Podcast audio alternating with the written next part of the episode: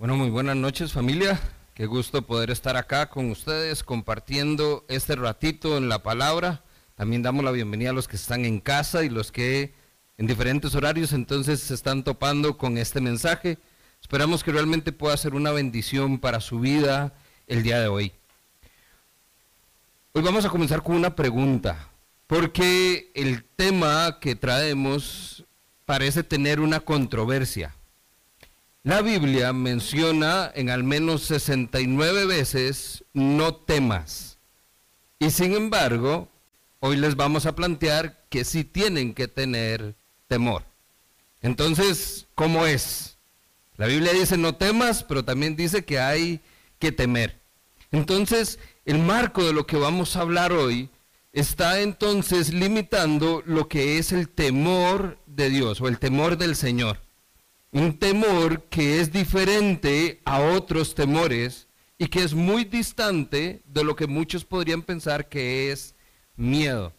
Entonces, esto nos lleva a un momento donde necesitamos a veces hacer un esfuerzo por entender aquellos conceptos que quizás hemos escuchado en más de una ocasión, pero que a fin de cuentas hoy podemos darnos cuenta que no vivimos, que no entendemos y que no practicamos. Así que permítame hacerle una pregunta y puede entonces responder con voz fuerte para poder escucharle. ¿Cómo describiría usted a Dios en una palabra? Deme un adjetivo, una palabrita con la cual usted describiría a Dios. Maravilloso. Amor. Fiel. Padre. Misericordioso. Poderoso, soberano. Y ahí seguimos, ¿cierto? Hay muchas palabras que podríamos usar para describir a Dios. Y aún en nuestro mejor esfuerzo nos quedamos cortos porque no tenemos palabras suficientes para poder describir lo que Dios realmente es. Así como tenemos esto, donde nosotros hacemos un esfuerzo y podríamos decir que todas estas palabras sí nos dan una noción de quién Dios es. El tema es que ni aún así logramos comprender en su totalidad quién es Dios. De la misma manera entonces sucede con el temor. El temor de Dios es lo que nos lleva a un punto hoy donde tenemos que reconocer que si no conocemos quién es Dios, no vamos a temerle. Hoy nos enfrentamos a una triste realidad. Hoy nosotros vamos a ver que la mayoría no piensa en Dios como alguien a quien haya que tenerle temor. Es más, la gente le tiene más miedo a lo que la gente piensa que a lo que Dios piensa. Usted se preocupa por el qué dirán. Y sin embargo, lo que Dios dice, ahí lo vamos dejando. En algo tan práctico y simple en nuestra vida diaria, estamos ya determinando el punto al que vamos a llegar hoy. No temes a Dios porque no lo conoces de verdad entonces. Porque si lo conocieras, como lo conoció Isaías, como lo conoció Moisés, como lo conoció Abraham, mostraríamos ante él un temor reverente. Y es por eso que lo que vamos a ver hoy es entonces cómo podemos ser creyentes con un temor reverente. Y estoy siendo muy intencional para marcarle la dirección hacia donde vamos. No estoy hablando de cristianos que teman a Dios. De esos dicen un montón. Estamos hablando de personas que creen realmente en un Dios todopoderoso y por tanto le temen, andan en el temor de Dios, viven en el temor del Señor. Y ese es entonces no un temor cualquiera, es un temor reverente.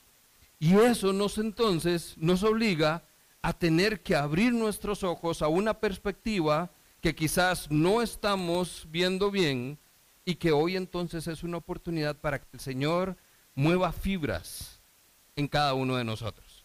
Y se lo quiero enmarcar en un contexto de iglesia, para que entonces no solo se sienta mal usted, sino que nos sintamos mal todos, si me lo permiten. Acompáñeme a Hechos, capítulo 9. Hoy quiero nada más plantear un pasaje como trampolín, como plataforma para el tema que vamos a desarrollar, pero vamos a estar hablando del temor, entonces vamos a tener varias escrituras. Pero vea el marco en que vamos a comenzar. Dice Hechos 9, mientras tanto la iglesia disfrutaba de paz, a la vez que se consolidaba en toda Judea, Galilea y Samaria, pues vivía en el temor del Señor e iba creciendo en número, fortalecida por el Espíritu Santo. Vea que ahí podemos sacar varias cositas, pero me quedo entonces con la frase, esta iglesia vivía en el temor del Señor. Y eso entonces estaba haciendo que disfrutaran entonces de una paz que se menciona y era el resultado de una vida en el temor del Señor y un fortalecimiento por parte del Espíritu Santo. Lucas en esta porción, si usted se va para adelante y para atrás y entendemos un poquitito dónde está enmarcado esto, Lucas 9 comienza entonces con una historia, una historia conocida. Es la historia de la conversión de Saulo. Cuando Saulo entonces deja de ser perseguidor de cristianos y se hace cristiano, se hace creyente, pero nadie le cree todavía. Ahí todavía van a pasar 14 años para que Pablo entre en ministerio activo y llegue a hacer lo que usted y yo normalmente hoy escuchamos de Pablo.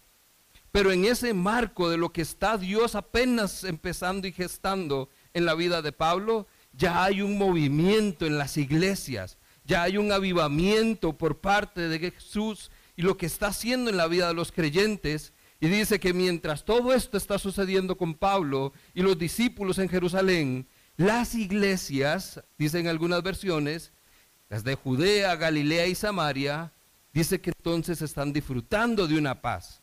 No que no haya persecución, están siendo perseguidos. Pablo está persiguiendo iglesias.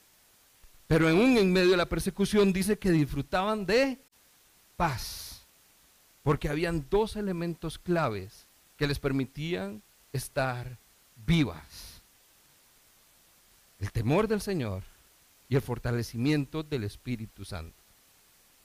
Las iglesias en Judea es la región de Jerusalén. Ahí comenzó todo. La región entonces de Samaria, sabemos que Jesús fue por allá e iniciaron el movimiento. Las escrituras en el libro de Hechos no nos dicen nada de las iglesias en Galilea. Eso quiere decir que Hechos apenas nos da un pincelazo de lo que estaba sucediendo, pero quiere decir que estaba pasando más de lo que incluso las escrituras hoy nos muestran que está haciendo Dios en este momento. Hay un movimiento incluso por regiones que ni siquiera se están mencionando. Producto de esa vida en el temor del Señor. Dice la reina Valera que estas iglesias eran edificadas. Quiere decir que están siendo construidas, están creciendo en número y en fuerza. La nueva traducción viviente dice que su número iba aumentando por la fuerza del Espíritu Santo. Ahora, todo esto lo que nos pone un marco es de entonces lo que usted puede ver que Dios está haciendo con nuestra iglesia. Estamos creciendo en número. Y eso no es por un esfuerzo humano. Eso solamente es el resultado natural de un temor a Dios y de un fortalecimiento del Espíritu Santo. Ahora, eso sin que estemos haciendo esfuerzo consciente algunos. Ahora imagínense si de verdad entendemos qué es lo que está hablando este pasaje y comenzamos a hacer una iglesia que viva en el temor reverente del Señor y sea fortalecida constantemente por el Espíritu Santo. ¿Cómo es entonces esto posible? ¿Cómo suceden estas cosas? Y no solo en nuestra iglesia, en otras iglesias, en el mundo entero. Y la respuesta es simple. Dios. Ahí andan hombres jactándose de algunos esfuerzos que hacen y creyendo que es obra de ellos. Pero usted y yo sabemos que esto es obra del Espíritu Santo. Ahí es entonces donde tenemos que darnos cuenta que tenemos que ver con más intencionalidad qué es lo que está haciendo el Espíritu Santo y vivir bajo la guía del Espíritu Santo. Así que permítame hoy brevemente compartir cómo es una iglesia que vive en el temor del Señor. ¿Cómo es esa iglesia que realmente reconoce que hay un Dios todopoderoso que debe ser temido a la vez que debe ser amado? Aunque eso genere controversias en nuestra mente. ¿Cómo podemos vivir entonces no en un temor que genere miedo, sino en un temor que genere reverencia, un temor reverente que realmente haga que vivamos diferente. Entonces lo primero, una iglesia que vive en el temor del Señor reconoce que debe temer al Señor. Es que esto no es opcional, como muchos creen. No todos temen al Señor, al menos no como debieran. Y ya hablamos del por qué. Si realmente tuviéramos un encuentro con ese Dios todopoderoso, realmente tendríamos miedo. Yo no sé si usted llegó a ver las películas de Narnia. Narnia presenta una escena donde está esta pequeñita, Lucy, y le van a decir que le van a presentar al rey. Y le dicen que es un león. Y ella entonces inocentemente pregunta, ¿cómo, cómo se prepara uno para presentarse ante un león, siendo el león la figura de Cristo? ¿Cómo entonces se prepara? ¿Quiere decir que hay que tener miedo? Y le dice entonces los animalitos a Lucy, por supuesto que hay que tener miedo. Si te paras frente a Aslan y no te tiemblan las rodillas, o no sabes quién es, o eres demasiado tonto para estar ahí. Claro que hay que tener miedo. Ese es el rey. Ahora, ese miedo se traduce diferente para nosotros. Para los no creyentes, claro que tienen que tener miedo, porque lo que les espera no es nada bonito. Para nosotros ese miedo se traduce como un temor al Señor, que es un temor reverente y un poco diferente. Pablo entonces resume la evidencia de la depravación humana, Romanos capítulo 3. Recién hablando de cómo es la historia de la humanidad, Pablo usa esta frase, no hay temor de Dios delante de sus ojos. Pablo entonces dice, ve hasta este grupo de personas y no hay temor de Dios en ellos. Pero no es el único. Génesis capítulo 20, Abraham dijo, porque dije para mí, ciertamente no hay temor de Dios en este lugar. Antiguo Testamento. Salmos, hay un salmista que nos dice, Salmo 36.1, la maldad habla el corazón del impío y en su opinión, en la del impío, no hay por qué temer a Dios. Y esa familia es lamentablemente la realidad todavía de nuestra sociedad hay muchos que no creen que hay que temerle a Dios. Y hay muchos que no le temen a Dios. Y necesitamos entonces hacer la diferencia. Tres cosas acá para que seamos puntuales. Y voy con las escrituras. Ahí están en pantalla también para que pueda tomar nota. La iglesia que tiene un temor reverente y lo vive, se da cuenta entonces que se le ordena temer a Dios. Esto no es un tema de simplemente hacerlo o no hacerlo. Es un mandato. Deuteronomio 6:13, parte de los mandamientos que normalmente escuchamos, el primero de ellos, amarás al Señor tu Dios y le temerás y solo a Él servirás y su nombre jurarás. Hay que temer al Señor. Se nos aconseja temer a Dios, Proverbios 9:10. Usted quizá lo ha escuchado. Porque el principio de la sabiduría es el temor a Dios. Es un consejo valiosísimo. Es lo primero que comenzamos a recetar. Hay que hacerlo porque ahí es donde comienza todo. Y también Salmos 34, 11 se nos enseña a temer a Dios. Porque dice el salmista, vengan hijos míos y escúchenme en que les enseñaré a temer al Señor. Una iglesia que vive con temor reverente entiende que esto no es opción, es nuestro principio y nuestro fundamento. Debemos temer al Señor. La pregunta entonces que tiran la mayoría, ¿por qué? ¿Por qué es que hay que temer al Señor? Y viene la controversia. No es que Dios es amor. ¿Cómo que hay que tener miedo a Dios si Dios es amor? Primera de Juan 4 dice, en el amor no hay temor, sino que el perfecto amor echa fuera el temor y el temor se va con su castigo. Entonces, ¿cómo es el asunto? ¿Hay que tener miedo o no? ¿Cómo podemos creer entonces que Dios nos ama y a la misma vez temerle? Saber que tenemos que temerle. El temor entonces no es lo contrario al amor. El temor es el resultado de ese amor. Cuando te das cuenta que Dios te ama y comienzas a amar a Dios y comienzas a temerlo, entonces es donde usted se le abren los ojos y se da cuenta de una tremenda realidad. Preste atención. Usted comienza a amar y a temer a Dios porque se da cuenta que Dios es el único y verdadero Dios, que Dios es el creador del universo, porque Él es Padre, es poderoso y misericordioso, Él es eterno, es fuego consumidor, es fiel y juez justo, es un Dios de salvación, es el Dios de Israel, es el Señor de los ejércitos, es el que es tres veces santo, porque Dios es bueno, es grande, es todo suficiente, es amor, es infinito, es omnisciente y omnipresente. Ese mismo Dios es el que dice que es el gran yo soy, es nuestro proveedor y nuestro protector, es mi escudo, mi roca, mi Dios fuerte, es bondadoso, es el rey de reyes, cordero y león, es alfa y omega, principio y fin. Es el Dios que me ve, es el Dios que me ama, es el Dios que nunca cambia. Es el Dios que ha sido, que siempre será, porque dice, yo soy el que soy, dice el Señor. Amén. Déjeme respirar. Pero así deberíamos quedar nosotros, familia, sin aire porque esto es lo que dicen las escrituras. Haga la tarea, nada más ponga en Google las palabritas y ahí le salen los pasajes. Estamos hablando de montones de escritura que nos hablan de quién es Dios y sin embargo podemos decir amén sin saber quién es. Tiene que darse la tarea de conocer a ese Dios. Para que usted cuando diga, perdón, cuando lo escuche que alguien dice que Dios es fuerte, usted pueda decir así es. Cuando escuche que alguien dice que Dios es fiel, usted puede decir, así es. Cuando escuche que dice que Él es el Dios que ama y que nunca abandona, usted dice totalmente de acuerdo. Porque lo conoce, no porque se lo han contado.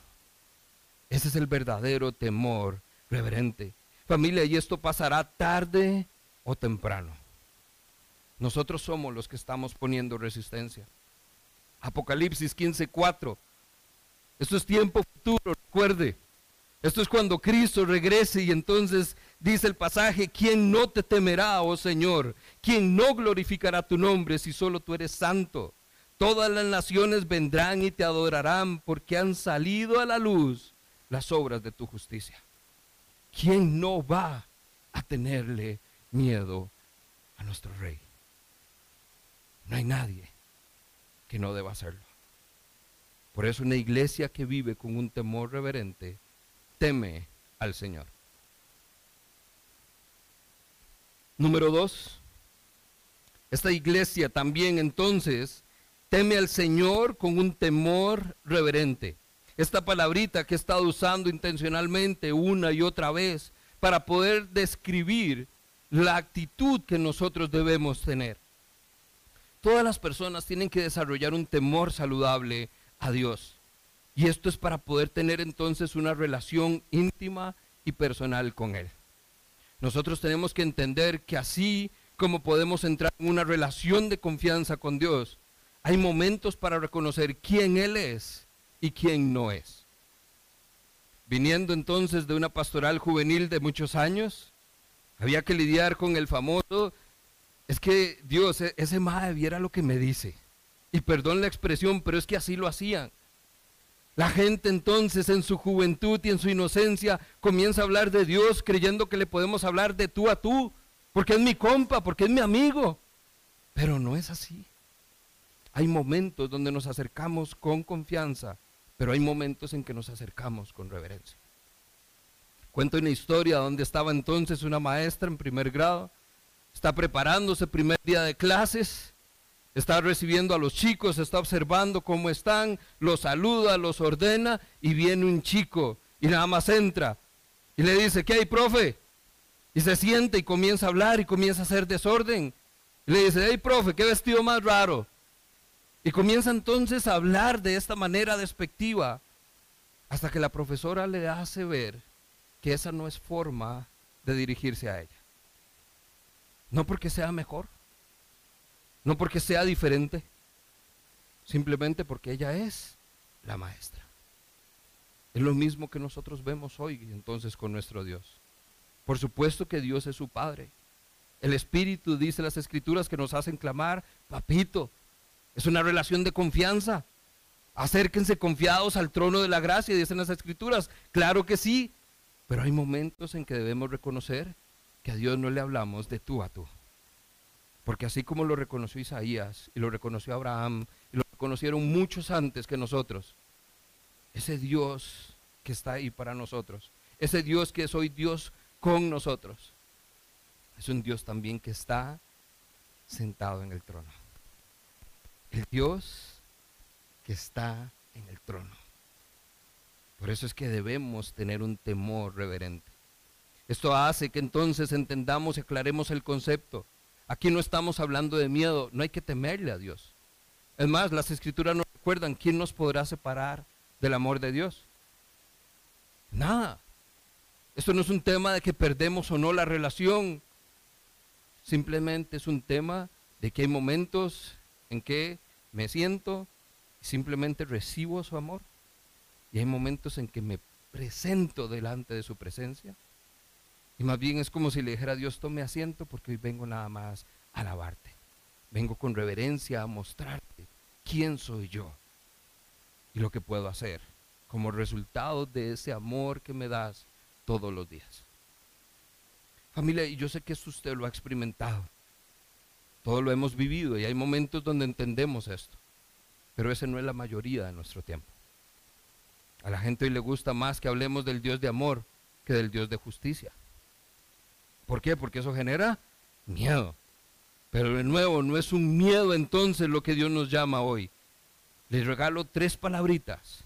El temor reverente es un, es un temor que nos habla de respeto, de admiración y de reverencia. El temor del hombre es quedar más impresionado con la reacción de otras personas a nuestras acciones que simplemente quedar eh, impresionado por la reacción de Dios. ¿Sabe cómo se llama eso? Esclavitud. Usted depende de lo que otros piensan y digan de usted. Pero cuando entonces entendemos que solamente dependemos de ese Dios, de lo que Él dice que soy, de quien dice que soy, eso se llama libertad. Y en Cristo Jesús experimentamos esto y más. Pero eso es entonces donde reconocemos que ahí lo que hay es admiración y una profunda reverencia. Eso es lo que entonces nos pone a nosotros a tener temor, sí, de pecar, porque queremos agradarle y honrar su nombre. Tenemos miedo entonces de causarle tristeza o dolor, porque sabemos lo que Dios piensa de nuestro pecado y cómo se siente cuando pecamos. Ahí sí tenemos que tener miedo. Se lo pongo de esta manera. Temer en el Señor es temer actuar en contra de su voluntad. Es temer entonces a deshonrarlo con nuestras acciones. Y es temer a no darle el lugar que le corresponde. Eso sí debería darle miedo. El que usted pase un día, una semana o años sin que usted entonces reconozca su voluntad, lo honre con sus acciones y reconozca entonces el lugar que Dios tiene y por ende el lugar que usted tiene. ¿Sí se entiende? Familia, el temor reverente a Dios es necesario. No basta entonces solo con pensar que hay que respetar a Dios, que entonces que hay que tratarlo bien, que hay que honrarlo de cierta manera. Es realmente partir de dos elementos. Una profunda reverencia y una genuina admiración. Es cuando usted se presenta delante de Él y usted dice, wow, Señor, no tengo palabras para describir lo que veo, lo que siento. Eso es admiración. La reverencia es lo que entonces nosotros vemos en el mundo nuestro, natural, con entonces los gobernantes, con la realeza. Esos momentos donde usted tiene que ponerse de rodillas, usted no puede alzar su mirada, pero no lo hacemos ante los hombres, lo hacemos ante el Dios que es Rey de Reyes y Señor de Señores, ante aquel que gobierna hoy su vida y mi vida. Y lo hacemos no porque tengamos que, sino porque sentimos hacerlo.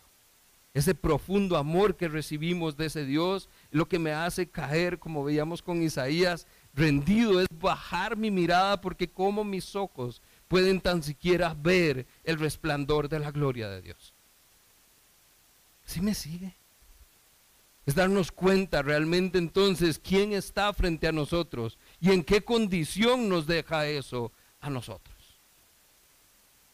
Cuando usted ve que alguien famoso llega y hay aquel desorden, todo el mundo grita y usted vuelve a ver qué es lo que está pasando.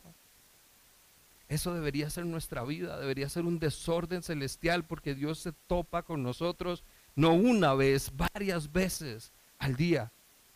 Y usted hace todo el espaviento porque es Dios el que está en su presencia. Eso causa admiración y profunda reverencia. Le doy algunos ejemplos rápidamente de por qué el temor es necesario. El temor de Dios es necesario para la adoración a Dios. Dice el Salmo 5.7, gracias a tu amor inagotable puedo entrar en tu casa y adorar en tu templo con la más profunda reverencia. La verdadera adoración refleja nuestro quebrantamiento en comparación con la plenitud de Dios. Es el Dios que lo tiene todo y nosotros que no tenemos nada. Y eso genera adoración necesario para el servicio a Dios. Dice el Salmo 2, sirvan al Señor con temor reverente y alégrense con temblor. Vea que aquí no estamos hablando de miedos, no estamos hablando de que hay que tener preocupaciones. Hay gozo, hay alegría. La iglesia dice el pasaje, estaba en paz, pero en medio del temor. Nos sirve también entonces para abstenernos de pecar, Éxodo 20 dice que Dios ha venido de esta manera para ponerlos a prueba, para que su temor hacia Él les impida pecar. Este es el contexto en donde viene Moisés con las tablas. Acaban de ver cómo Dios se manifestó entonces entre nubes y truenos. Y el pueblo le dice, Dios, ese Dios, algo es. Es algo desconocido para nosotros y qué miedo. Y entonces le dicen a Moisés, mejor que Dios hable con Moisés y que Moisés hable con nosotros. Pero Moisés entonces le dice, no tengan miedo. Esto es lo que Dios va a usar para que ustedes les dé miedo el pecado. Ahí sí, pero no miedo a Dios. Es necesario para perfeccionar la santidad. Dice 2 Corintios, procuren alcanzar una completa santidad porque tememos a Dios en este proceso de santidad que usted y yo deberíamos estar viviendo continuamente. Esa obra que Jesús está perfeccionando. Adivine qué usa Dios para hacerlo. El temor a Él. Y es necesario para arrepentirnos de nuestro pecado. Porque si no tenemos temor de Dios, realmente no tomaremos a Dios en serio. Es un Dios que nos enoja, es un Dios que lo permite, es un Dios que sabe esperar a que yo vaya saliendo Todas esas cosas que nos dicen hoy que no es cierto. Necesitamos arrepentirnos. Por eso dice el salmista en el Salmo 111, el principio de la sabiduría es el temor de Dios.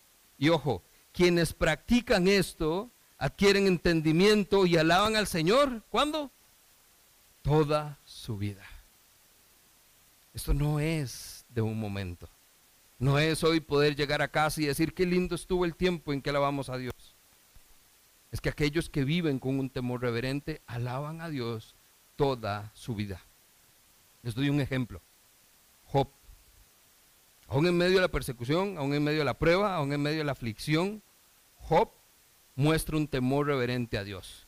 Job tenía un corazón temeroso a Dios y no hizo nada cuando vio que Dios le quitaba todo. Job tenía un corazón temeroso a Dios y se pudo someter a su soberanía, sabiendo que estaba en tiempos de prueba donde no era una, era una tras otra. Job tenía un corazón temeroso a Dios y tenía un alto sentido de justicia. Sabía, eh, claramente qué debía amar y qué debía odiar. Es por eso que aún amando a su esposa la reprendió. Le dijo, no, yo me guío por lo que dice Dios. Ese es un ejemplo de alguien que entonces entendió muy temprano en su vida que el principio de la sabiduría es el temor a Dios. Que cuando temes a Dios toma las decisiones correctas, vive las, las eh, dificultades de una manera diferente. vives tu vida de una manera diferente y terminas alabando a Dios toda tu vida.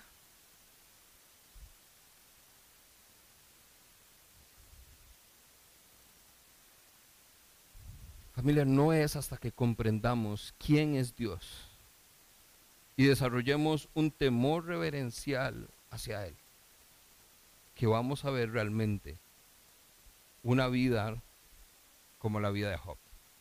Una vida como la vida de Abraham, de Moisés y esos grandes héroes de la fe. De Ruth, de Esther, de Débora.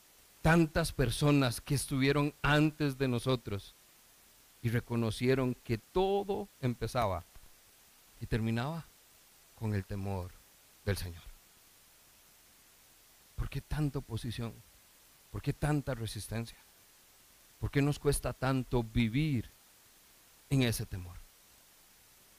No en la religiosidad, no en el cristianismo práctico que no demanda nada, que no requiere compromiso. Es la vida completa alabanza y adoración al Dios que nunca cambia y que aún así te dice, te amo, eres mi hijo, eres mi hija. Último punto.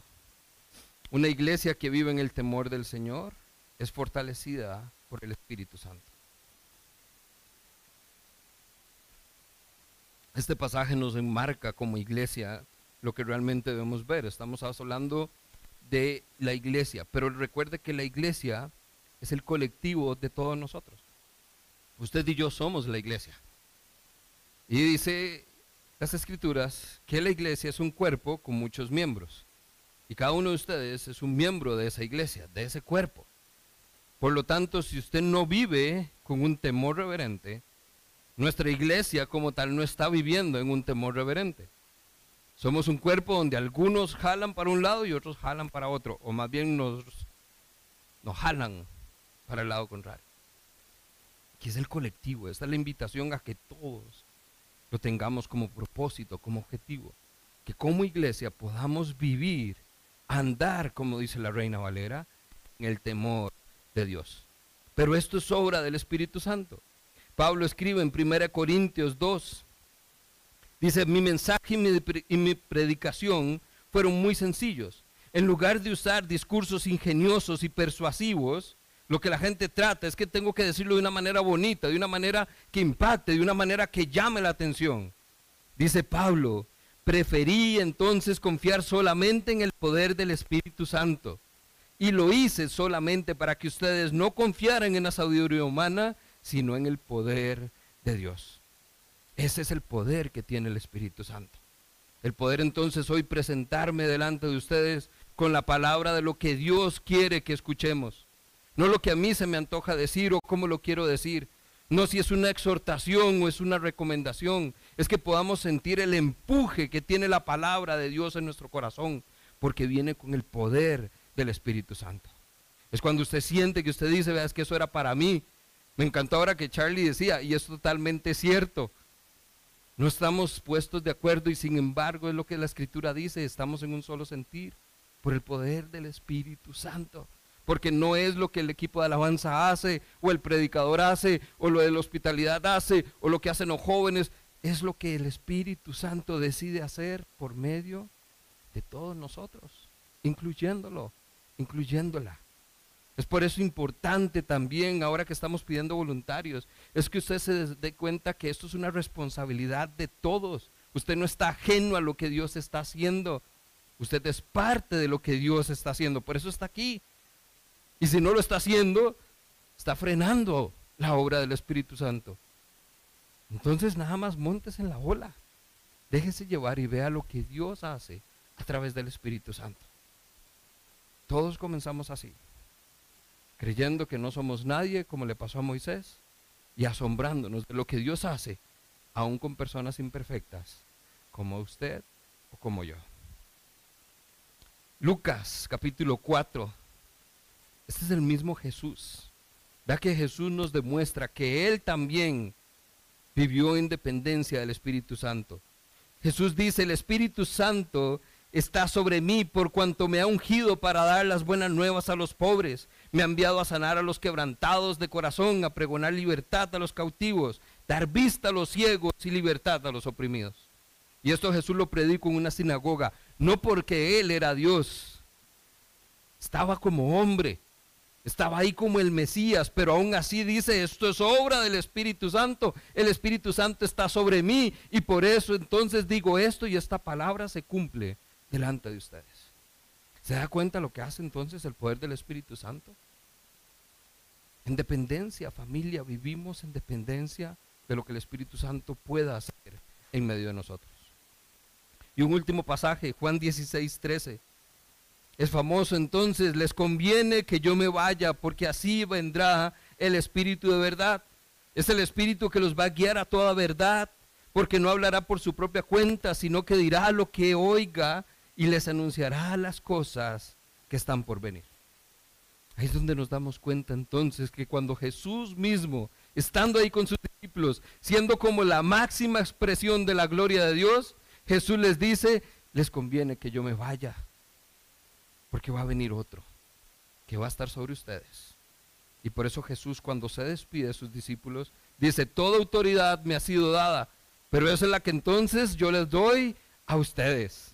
Esa autoridad y ese poder que tenía Jesús nos es comisionado a nosotros.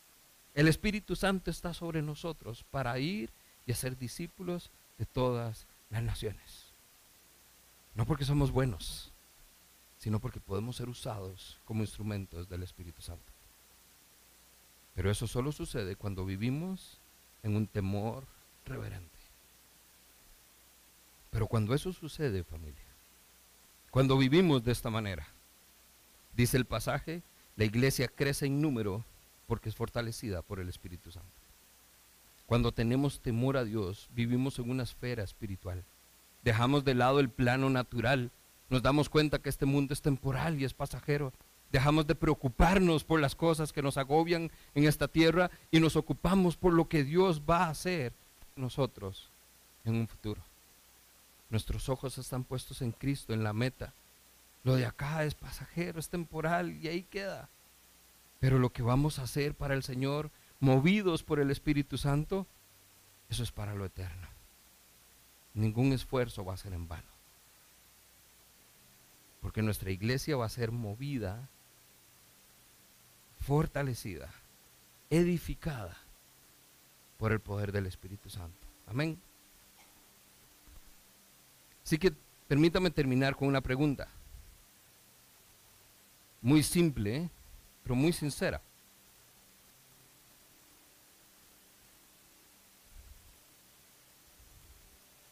¿Le temes a Dios? No te apresures a responder. Le temes a Dios. Y recuerda que para responder debes estar seguro. Porque la única manera de que el temor sea genuino es porque sabes quién es. Y si sabes quién es, vea, esto es reacción natural. No es exageración, esto no es emocionalismo. Realmente cuando nos enfrentamos a la presencia de ese Dios todopoderoso, lo único que hay en nosotros es un profundo respeto, una gran admiración y una genuina reverencia, porque Él es Dios. Y yo, un simple pecador, del cual Él se apiadó, del cual Él tuvo misericordia y en el cual Él decidió entregar su gracia. Una porción que sin saber al abrirlo no solo traía salvación y vida eterna, sino que traía una gran responsabilidad de ser parte ahora del cuerpo de Cristo y asumir mi responsabilidad de lo que Dios va a hacer con ella, preparando a su iglesia para su llegada, pura, santa, intachable, porque es su novia, es su esposa, Él la escogió. La ama. Y Él la quiere para sí, para siempre. Pero la pregunta es si estamos listos. Tres direcciones para que ore usted en este momento. El temor reverente entonces. es algo que sucede en nuestro entendimiento. Tienes que saber quién es Dios. Entonces, si no estás seguro, pregúntale hoy genuinamente, Señor, ¿quién eres? Revélate a mi vida. Te conozco en la parte del amor, te conozco en la parte de la gracia, en la parte de la misericordia, pero revélate a mí, Señor, ese, ese poder sobrenatural. Revélate en lo imposible, revélate como el Dios de milagros. Quiero conocerte en otras áreas. Entendimiento. Es algo que sucede en nuestra voluntad, número dos. Es una decisión que tienes que tomar. El vivir en un temor reverente requiere que entonces vivamos de una manera diferente, no bajo nuestro propio, nuestra propia voluntad, perdón, sino bajo su voluntad. No por lo que quieres, sino por lo que Él quiere, por lo que Él busca. Tienes que amar lo que Él ama y odiar lo que Él odia. Así que este es un buen momento para que le preguntes a Dios, Dios, ¿cuál es tu voluntad para mi vida? ¿Qué quieres que haga? ¿Y qué necesitas que deje de hacer para que me ponga a hacer lo que necesito hacer? O número tres, ese temor es algo que sucede en nuestro corazón. Y eso quiere decir que tenemos que confiar en Dios. Esto es algo que los ojos no ven, que la mente no comprende. Eso es algo que sucede a nivel de corazón, a nivel de fe, y por lo tanto demanda que confiemos en aquel que nos dijo, que debemos temerle? Simplemente porque es lo que Él pide y es lo que Él merece.